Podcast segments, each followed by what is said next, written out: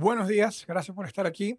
Para los que no me conocen, yo soy Julio González. La semana pasada eh, iniciamos esta serie de charlas que se llama Está bien y estamos hablando eh, en este mes del amor, estamos hablando de uno de los principales eh, destructores de las relaciones, en realidad de todas las relaciones, pero especialmente de las relaciones de, de amor. Y la semana pasada, Carlos Mesa, que le dicen Charlie Table, lo cual me causa a mí una, una gran ansiedad cada vez que tengo que hablarle, ¿verdad? Porque de vez en cuando le digo Charlie, de vez en cuando le digo Carlos.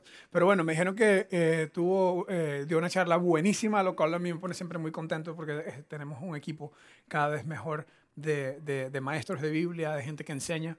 esa es una de mis pasiones en lo personal, entonces hemos estado trabajando bastante fuerte en, que, en, que, en tener un grupo muy bueno de gente que enseña. Y de hecho, Carlos, Gil y algunos de los otros que enseñan aquí también han tenido mucha experiencia enseñando a sus niños, a sus jóvenes en los ambientes que tenemos allá. Entonces, eh, estoy súper contento porque fue una charla muy buena. Y, y, el día lunes o martes llevé el carro al, al taller y, y, resulta que la persona que me estaba atendiendo en el taller eh, viene aquí a Open House. Entonces, este... Eh, me pasa de vez en cuando que, porque hemos ido creciendo, ya tenemos, no sé, 600, 700, 800 adultos que vienen a Open House continuamente o regularmente. Entonces me dice, Julio, ¿cómo estás? Y yo reaccioné de la forma que reacciono cada vez que veo a alguien que me llama por mi nombre y yo no sé quién es, yo digo, tú vas a Open House. Para tratar de fingir que lo conozco. Eh, entonces me dice, sí, sí, sí, bueno, ya estuvimos hablando y, hablamos como pues, un buen rato, ¿verdad? Y, y, la verdad me sentí muy, muy bien de tener un amigo en el mecánico porque me dijeron que eran como 390 mil colones y yo me dieron dos, tres palabras que no entendía, ¿verdad? Yo dije, pero esto no es un cohete espacial, yo no voy a la luna, yo lo que ocupo es ir de Huachipelín a Santana. Pero bueno, después, por dicha, eh, me encontré con él después que me dieron el precio, ¿verdad? Porque ya me había calmado un poco. El asunto es que, entre las cosas que me dijo, me dijo, y ya le toca ya ir a Open House, ¿verdad? Ya le toca a usted ir, porque eh, en, esta, en lo que va de año he faltado dos veces y, y casi, nunca, casi nunca falto. Y, y, no, y, esta vez no falté porque falté, sino que teníamos en calendario otra vez tener eh, eh, diferentes comunicadores, diferentes charlistas.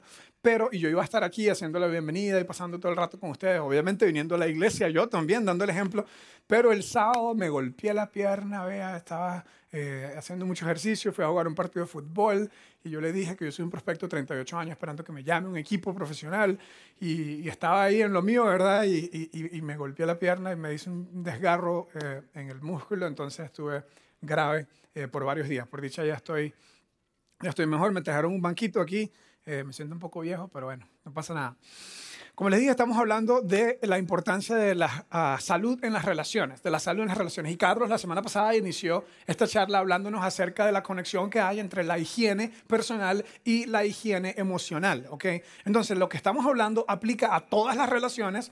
Todas las relaciones necesitan tener higiene emocional, pero especialmente a las, a las relaciones de parejas. Hoy voy a construir un bloque más sobre lo que Carlos comenzó a hablar la semana pasada y luego la próxima semana vamos a hablar de uno de los principales enemigos del matrimonio que sin importar cuánto, cuánto trabajo uno hace en la parte de desarrollo emocional, de habilidades emocionales, eh, si uno no le pone atención a esto, eh, va a terminar eh, saboteando el matrimonio. Entonces, específicamente la próxima semana vamos a hablar de la relación matrimonial, de la promesa del matrimonio y de este gran enemigo del matrimonio, así que no se lo pueden perder. Y hoy, que aplica también a la relación matrimonial, pero aplica a relaciones de pareja, noviazgo, en realidad cualquier tipo de relación, vamos a hablar un montón de la salud emocional que necesitamos tener. Entonces, como repaso, esto fue lo que nos dijo Carlos la semana pasada. Nos dijo que la higiene, la higiene eh, consiste en una serie de prácticas para conservar la salud y prevenir enfermedades. Yo tengo tres hombres en mi casa, tres, tres niños, eh, tres varones con los que estoy eh, criando, que estoy haciendo vida junto a Ashley, y el mayor va a cumplir 10 ahorita dentro de un par de meses, y el segundo es súper es súper eficiente en su higiene personal. ¿Ok? El segundo se baña y queda impecable, se peina, o sea, y a los tres los estamos creando exactamente igual. Pero por alguna razón, el primero y el segundo les tengo que hacer control de calidad con la higiene personal. ¿Ok? Entonces, sale del baño, ¿verdad? Uno de estos dos y, y, tengo que pasarlo por un sistema de control de calidad. Lo agarro, ¿verdad? Saliendo del baño, le huelo la jupa, váyase por el baño otra vez. Usted no se bañó bien. ¿Ok?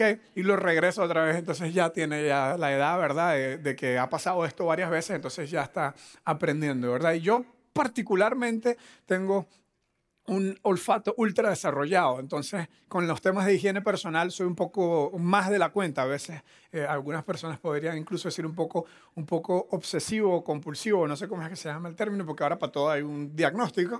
El asunto es que eh, eh, me toca en mi casa con, con, con mis hijos ponerles mucha atención para enseñarlos bien. Un día tres mujeres van a estar muy agradecidas que yo enseñé a estos hombres muchas cosas, entre ellas la higiene personal. Lo cierto es que Carlos nos decía la semana pasada, la siguiente dice, ¿qué pasaría en nuestras vidas si dedicáramos el mismo tiempo a nuestra higiene emocional como a nuestra higiene personal? ¿Qué pasaría si dedicáramos el mismo tiempo? Que esa es la analogía que estamos haciendo. Y decíamos que cuando hablamos de higiene emocional, cuando hablamos del trabajo que tenemos que hacer a nivel emocional, estamos hablando de ser mejor persona. Y esto te va a ayudar a cualquier relación, especialmente la relación con la gente más cercana, especialmente tu relación con la persona que amas. ¿Ok? Y Carlos decía también que esto termina convirtiéndose en algo que hacemos por nosotros mismos. No puedes estar bien con alguien más si no estás bien contigo mismo. No puedes estar bien con otra persona si no estás bien contigo mismo. Entonces, toda esta idea de crecer como persona, de poner atención a nuestras emociones, tiene que ver con que tú te conviertas en la mejor versión de ti mismo para que puedas ser lo mejor para una persona. Lo que quiere decir que esto aplica si estás casado, esto aplica si estás divorciado o divorciada y esperando tener otra relación, esto aplica si estás comenzando en tu noviazgo o estás todavía soltero con ganas de conocer a alguien. Si eres una mejor persona, vas, vas a tener una mejor relación. Y la maravilla es, lo maravilloso sucede cuando dos personas que están comprometidas a la mejora personal se conocen y deciden hacer vida juntos. O sea que esto hoy tenemos en cierta forma esperanza todo el mundo, porque todos podemos, todos somos candidatos para mejorar nosotros mismos. Todos somos candidatos para tener una mejor salud emocional. Todos, tenemos, todos somos candidatos para estar más conectados con Dios, como vamos, a ver, como vamos a ver dentro de un rato. Esto tiene mucho que ver con nuestra conexión con Dios, porque Dios es el creador, Él fue el que nos hizo, nos puso con un propósito en este mundo y parte de vivir ese propósito es el estar sano espiritual y emocionalmente. ¿ok? Le damos mucha atención a la parte de salud está súper de moda todo tipo de dieta, está súper de moda obviamente todas las cosas de, de, de, salud, un montón de empresas por todos lados, hay gimnasios por todos lados, hay dietas por todos lados, hay este, eh, Fight Club, Power Box Club, no sé qué, CrossFit, Fit Cross, o sea, Dios mío, de todo hay, de todo hay en la parte de la salud física y buenísimo, ¿verdad? Eh, eh, está, ayudando a, está ayudándonos a ser una generación más saludable, más consciente y eso está muy bien y yo Incluso le hago el comercial, si, usted no ha entrado en toda la onda, y yo no tengo ninguna inversión en ninguna empresa de gimnasio ni nada por el estilo, pero si usted no ha entrado en la, en, en, la idea de ser una persona más saludable, eh, no puede hacer nada, sino, no, no puede hacer nada espiritual o emocional si no tiene un cuerpo físico, entonces hay que cuidar el cuerpo físico también. Pero hay un montón de información y un montón de actividades acerca de esto. Pero ¿qué estamos haciendo para ser mejor personas ¿Qué estamos haciendo para crecer espiritualmente? ¿Qué estamos haciendo para estar más conectados con nuestras emociones? ¿ok? No nos enseñan esto, no nos enseñan casi incluso en la casa. Algunos, algunos tal vez tuvieron la dicha de crecer en hogares donde había más conciencia acerca de esta parte emocional y creo que eh, hemos adquirido más información acerca de esto y eso nos está ayudando. Pero la mayoría, al menos los que somos generación X en general, crecimos donde, e, en un hogar donde nuestros padres se preocupaban porque tuviéramos algo de comer y porque tuviéramos un techo sobre nuestra cabeza, pero no necesariamente por el desarrollo espiritual o el desarrollo emocional, porque es un poco intangible, es un poco intangible y y, probablemente a ellos tampoco les enseñaron la importancia de, de, saber qué es lo que nos está pasando, qué es lo que estamos sintiendo. La semana pasada Carlos nos dio una rueda de sentimientos que tiene un montón de sentimientos. Eso es buenísimo aprender a hablar de nuestros sentimientos. Es buenísimo para los hombres, es buenísimo para las mujeres. Usualmente a los hombres no les gusta hablar de los sentimientos y creen que, que no somos seres emocionales, pero eso es mentira. Yo nunca he visto, yo nunca he visto a un hombre que está, qué sé yo, jugando golf. Ahorita el golf está también de moda, ¿verdad? Entonces, si usted va a jugar golf y le da al palo, le, le da la bola y sale desviado, el hombre expresa emoción, ¿verdad? Nunca va a decir, nunca va a decir, oh, creo que la fallé. No, expresa emoción. O por ejemplo, los que son morados, tenemos morados en la casa. Ahí están los morados siempre, ¿verdad? Los más mal portados de todos. Usted ha ido a la barra brava de los morados en, en la cueva. ¿ah?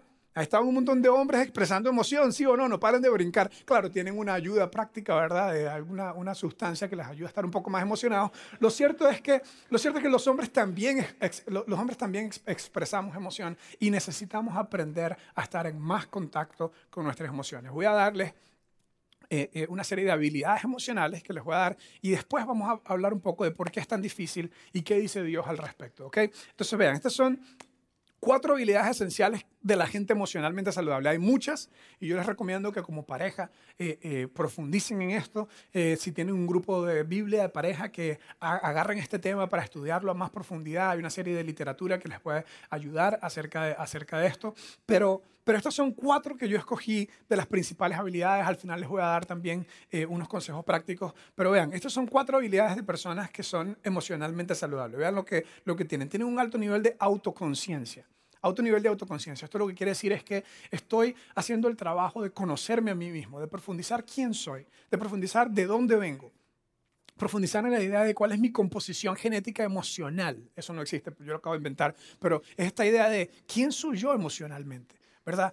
Y, voy a ser el, producto de mi, de mi, familia de origen, de mis experiencias previas, de dónde vengo, la creencia que tuve, el ambiente en el que crecí, si tuve a mi papá y a mi mamá en la casa, si no tuve a mi papá y a mi mamá en la casa, eh, completo, si crecí en un hogar eh, eh, que estaba más compuesto o más desquebrajado, todo eso va a afectar quién somos. La gente más emocional, la gente emocionalmente saludable hace un trabajo enorme en saber quién son, quién son ellos mismos. Para mí esto, esto es algo eh, importantísimo. De hecho, un montón de lo que yo hago en mis grupos de Biblia, en los grupos que dirijo, tanto para caballeros, incluso en una serie de coaching y mentoría que estoy dando para empresarios, les hablo un montón de esto. Si usted no se conoce a usted mismo, usted no va a poder hacer la segunda parte, que es regularse a usted mismo. ¿okay? Y por cierto, esto, esto viene de un libro que se llama Inteligencia Emocional, de un señor que se llama Daniel Goleman, que hace ya 15, 20 años escribió por primera vez acerca de esta idea, ¿verdad? Que las personas necesitamos poner atención no solamente a nuestro coeficiente intelectual, sino también a nuestro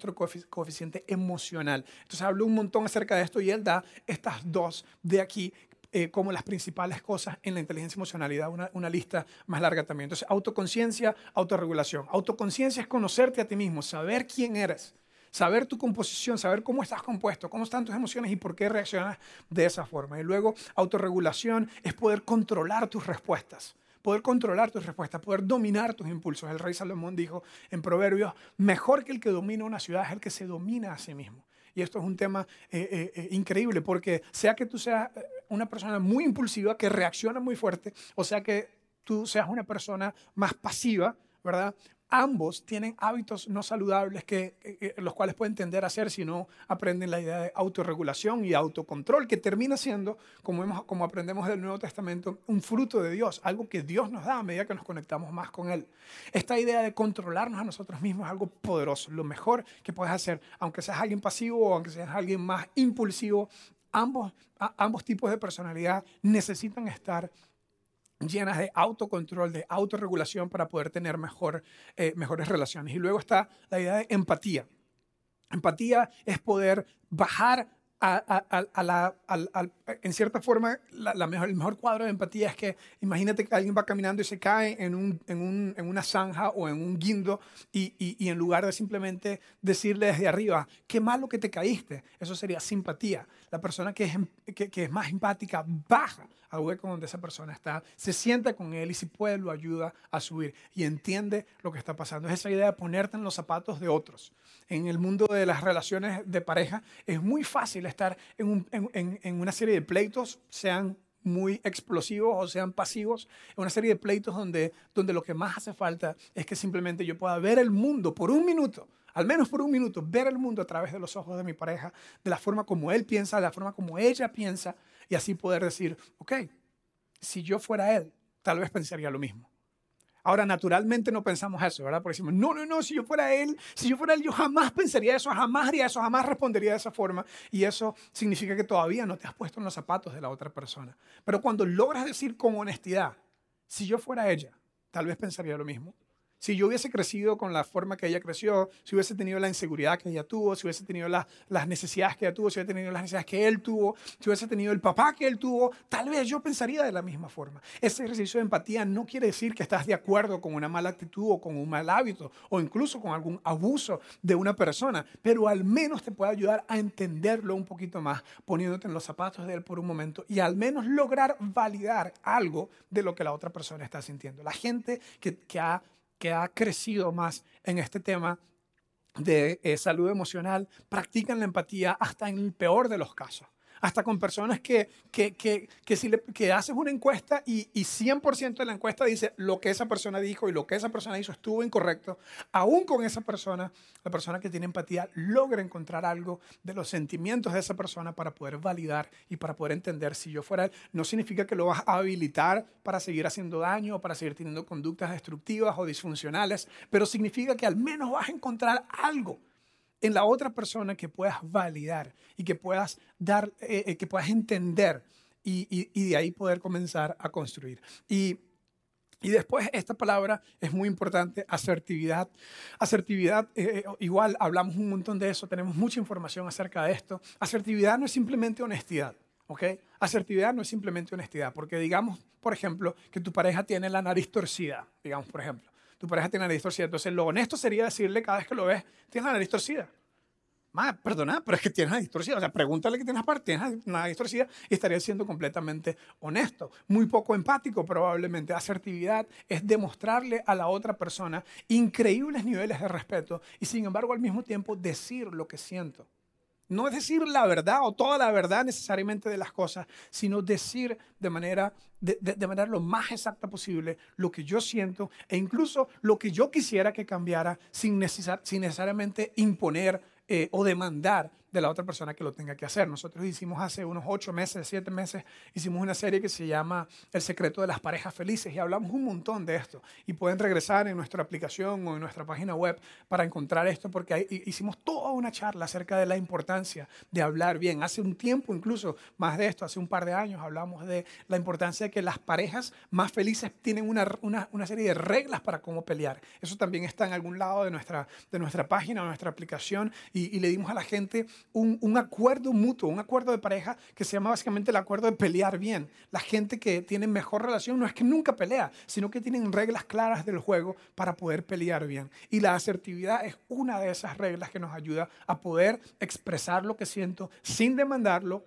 sin imponerlo, sin necesariamente eh, eh, eh, eh, flagelar a la otra persona, sino expresarlo de forma respetuosa y al mismo tiempo de forma concisa, donde el mensaje llega y, e incluso lo que quieres que cambie se puede pedir eh, en buena forma. Entonces, estas son cuatro habilidades, yo creo que son, son, muchas más las que tiene la gente saludable, es un trabajo enorme como vamos a ver en el resto de la charla, pero estas son cuatro de las más importantes. Ahora, nada de esto es nueva información.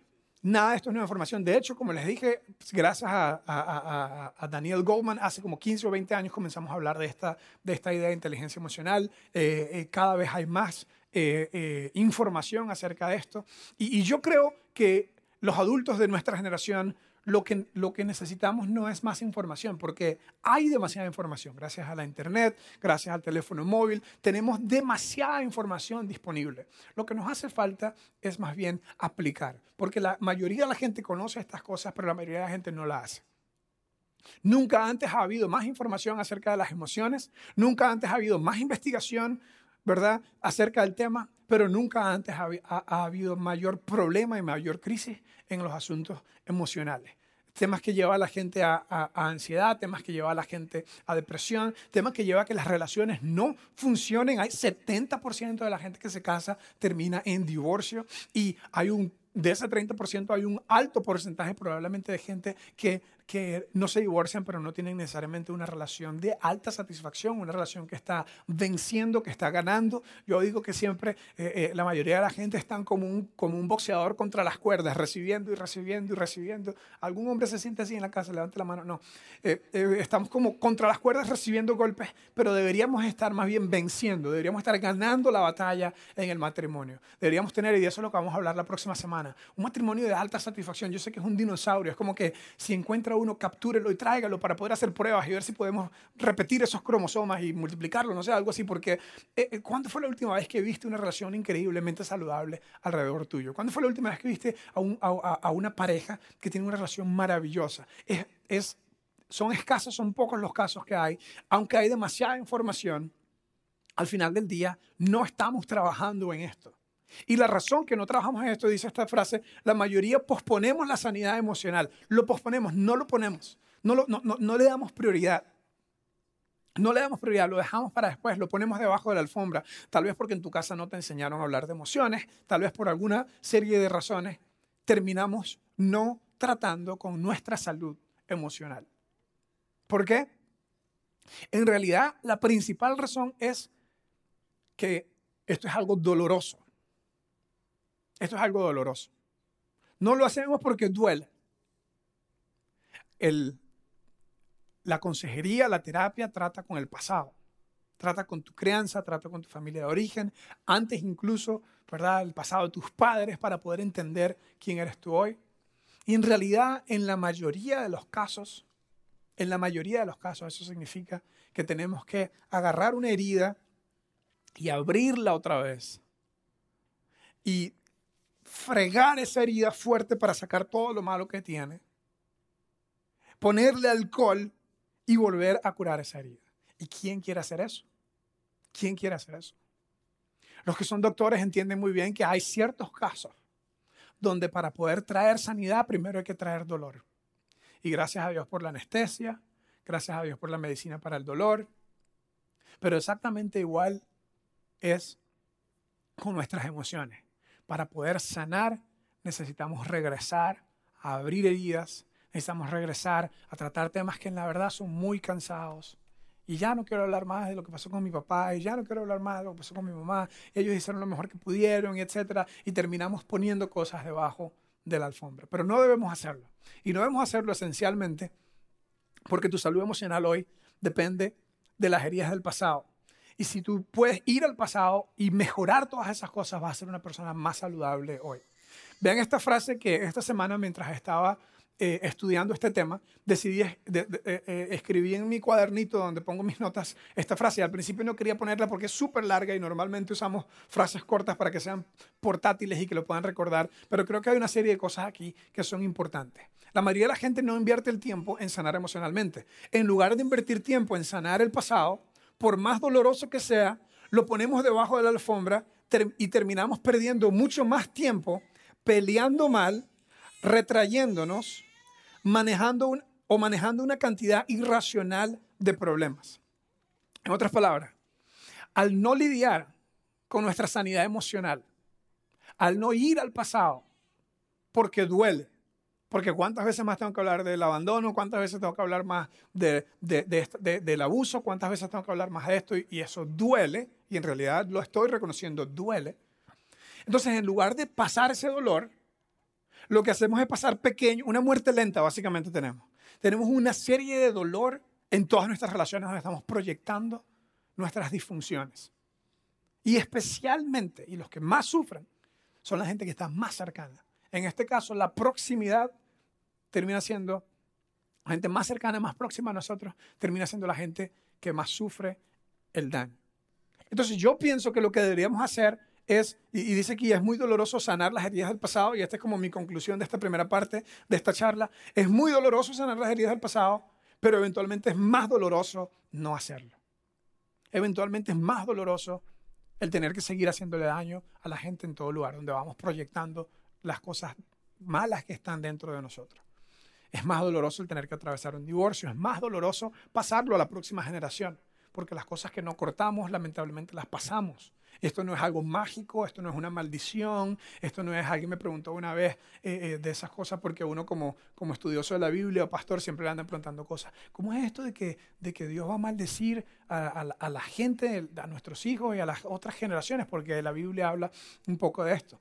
Y esto no tiene tanto que ver con algo místico que sucede. Simplemente tus hijos te ven modelando una serie de cosas que no son saludables y ellos las absorben y las adoptan y terminan repitiéndolas ellas. Entonces, cortar los patrones eh, eh, eh, vale muchísimo la pena. La salud de nuestras relaciones hoy vale muchísimo la pena que nosotros hagamos el trabajo, por doloroso que sea, de sanar emocionalmente.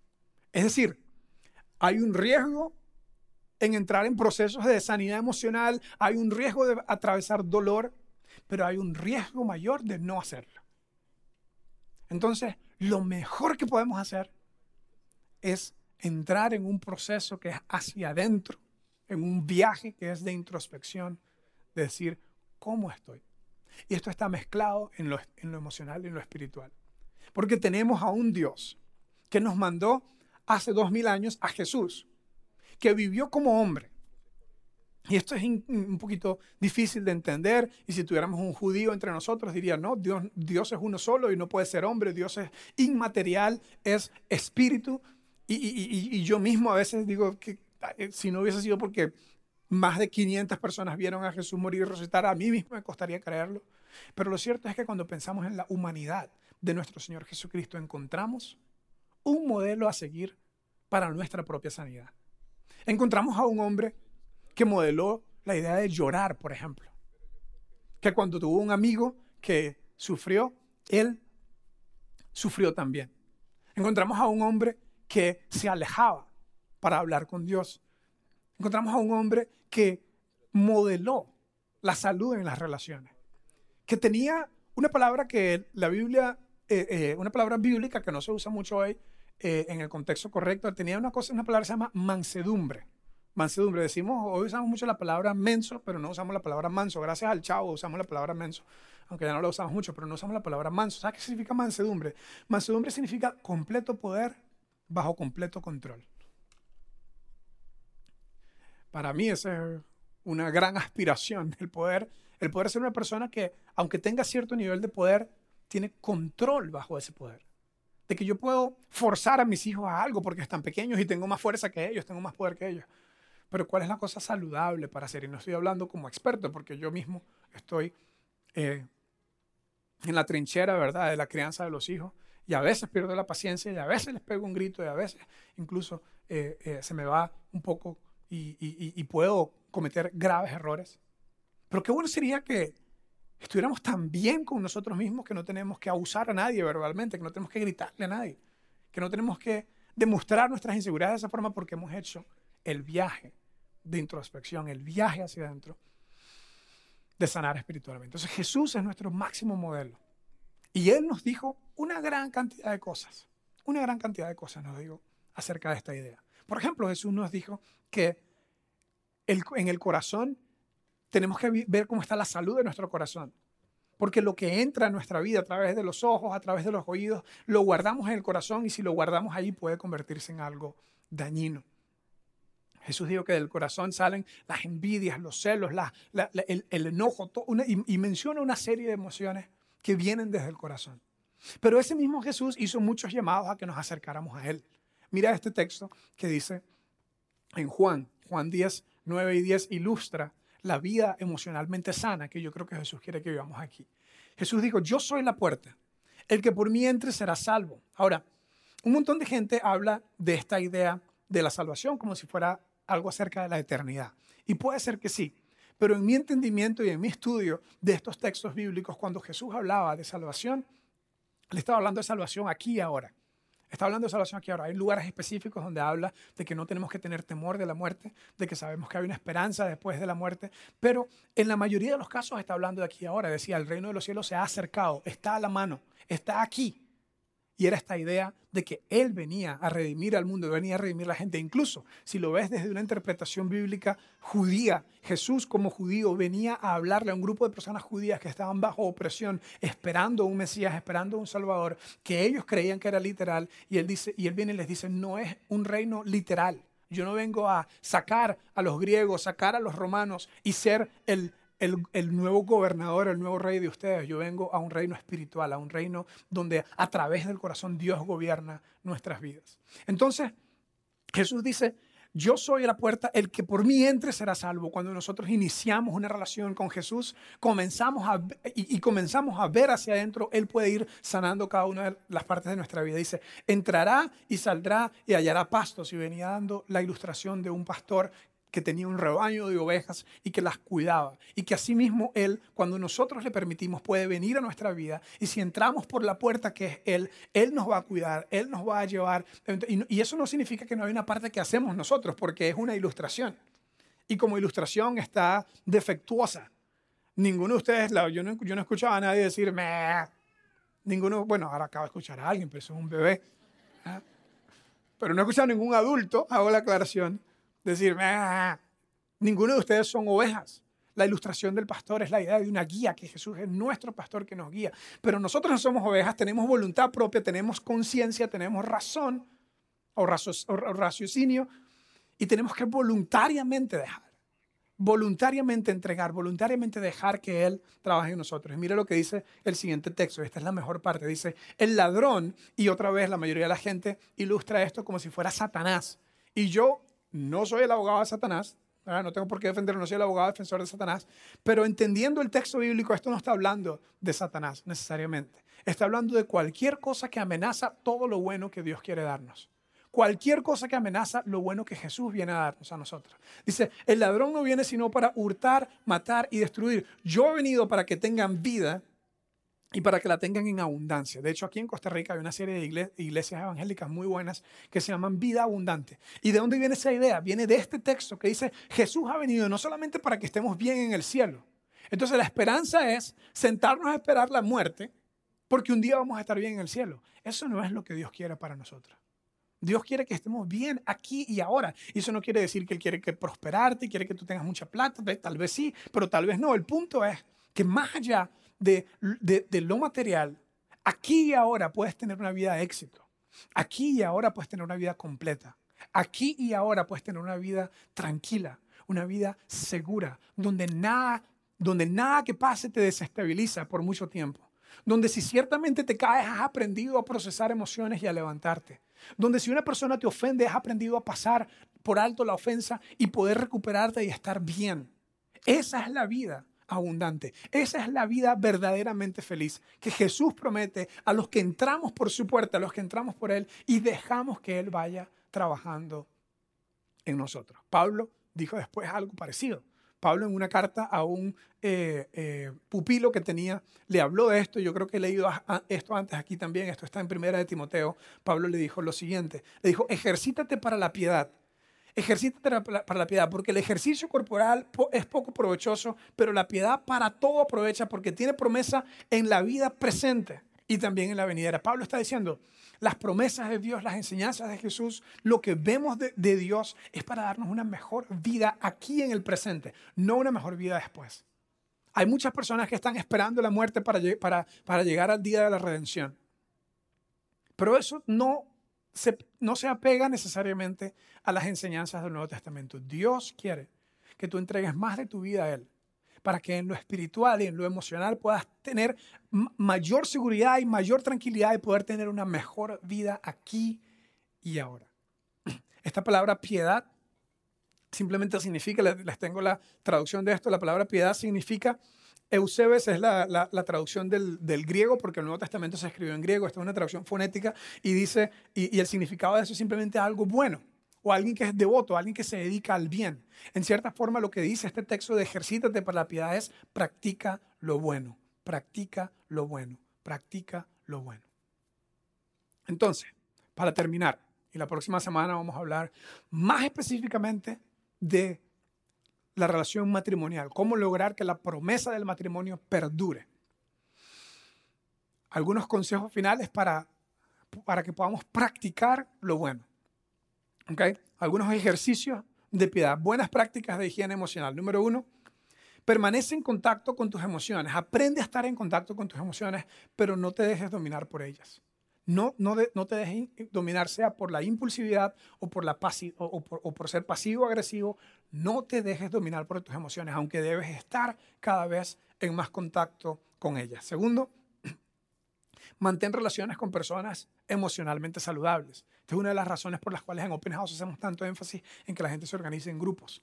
Porque creemos que si tú terminas involucrándote, haciendo vida con personas que están hablando el mismo idioma, que están buscando la misma salubridad en las emociones, va a terminar influenciándote a ti también. Tercero, prioriza la retroalimentación versus tu propia opinión. Esto podría ser un sermón en sí mismo. ¿okay? La mayoría eh, pensamos que pensamos que nuestra propia opinión es, es, lo que tiene la razón. La gente más emocionalmente saludable están siempre abiertos a la opinión de otros. Están siempre abiertos a la retroalimentación. Por eso cuando vas a una terapia, lo, lo que usualmente sucede es que comienzan a pelear ustedes, a culparse ustedes uno al otro. Normalmente eso es lo que sucede. Y el consejero o el terapista dice, déjame darte algo de retroalimentación. y el poner atención a la retroalimentación, a lo que dicen otras personas, a la percepción de usted para con otras personas es de lo mejor que podemos hacer. La gente emocionalmente saludable le ponen atención a lo que otros dicen. Eso no es que vas a poner atención a lo que todo el mundo dice, pero a un grupo de personas que te ayuden a mejorar. Y por último, mírate a ti mismo como Dios te ve. Mírate a ti mismo como Dios te ve. ¿Cómo te ve Dios? Te ve como un hijo. ¿Recuerdas ese episodio en el Nuevo Testamento donde Jesús viene a Juan para ser bautizado y, Jesús, y Juan le dice a Jesús, eh, yo, no puedo, yo, no, yo, no, yo no puedo bautizarte, al final termina bautizándolo y se oye una voz, yo no sé cómo sucedió esto, no estaba ahí, pero lo que dice la historia es que salió una voz del cielo que decía, ¿qué decía? Este es mi hijo amado en quien tengo complacencia. Es en otra forma como cuando yo veo a mi hijo Román, que es una cosa deliciosa. Y anoche cuando lo puse en la cama, me dijo, quédate otro ratito. Y yo estaba apurado pensando en regresar a la computadora y ver mis notas, pero después dije, o sea, este mae dentro de nada va a ser un teenager y jamás me va a decir que me quedo otro ratito. Este es mi hijo amado. Y yo me complazco en él. Y a veces es un rezongón y a veces es un malcriado, no sé quién lo está creando. A veces se porta mal. ¿Sabes qué hizo el otro día? Cuando mami, mi esposa iba a, a viajar, y, el más se enteró que con el pasaporte era que se podía entrar, escondió el pasaporte. Cinco años, ese pillo. Escondió el pasaporte y nosotros buscando y buscando y buscando. Ella le estaba durmiendo, lo tuvimos que despertar. Román, ¿vos sabes dónde está el pasaporte de mami? Y, levantó la cabeza y dijo, no. Y después, ah, sí, está abajo en la cocina, atrás del, del, del cuadro de no sé qué. Lo había escondido. Pero no importa nada que él haga. Él es mi hijo amado en quien yo tengo complacencia. Y tal vez así te ve Dios a ti. El proceso de sanidad emocional es un proceso largo, pero te debes ver como un hijo de Dios, que Dios está trabajando en ti, está en proceso ti. Lo que sí tienes que hacer es estar dispuesto a dejar que Dios trabaje en ti. Conclusión. Recuerda, sanar emocionalmente es un proceso de adentro hacia afuera, algunas de las cosas que mencioné. Segundo, es un viaje largo. Es un viaje largo, es un viaje de introspección y lleva a una vida más auténtica, más profunda en mi relación con Dios y con otros. ¿Quién no quiere esto? ¿Quién no quiere una vida más auténtica? Una vida más profunda en mi relación con Dios y con otros, especialmente con nuestra pareja, con la gente más cercana en nuestra vida. Entonces, hagamos el trabajo. Entremos por la puerta. Digámosle a Jesús, Señor, yo quiero entrar por tu puerta, quiero que tú me digas qué es lo que tengo que hacer para poder sanar emocionalmente y tener esa vida de felicidad. Vamos a cerrar con una oración y, así habremos terminado la charla de hoy. Dios, te pido por la pareja que pelea mal, por la pareja que se retrae, por la pareja que viene con historia de abusos, con la pareja que está a punto de tirar la toalla, por la persona que incluso ha pensado en cómo estas cosas que estaba hablando aplican a a cada una de las otras relaciones que tenemos en nuestras vidas, tal vez la relación con un socio, tal vez la relación con un familiar. Ayúdanos a llenarnos de ti, ayúdanos a entrar por tu puerta, a ser guiados por ti para encontrar ese pasto, para encontrar esa vida que es realmente feliz. Y nosotros no sabemos cuál es, pero necesitamos que tú nos guíes. Y lo que sí te decimos es que estamos dispuestos a entregar, a soltar, a que tú guíes cada parte de nuestra vida para poder vivir mejor y ser un reflejo de tu amor para otras personas. En el nombre de Jesús. Amén. Muchas gracias por habernos acompañado. No se pierda la próxima semana, cierre de la charla y un completo énfasis en cómo tener un matrimonio verdaderamente exitoso. Feliz domingo.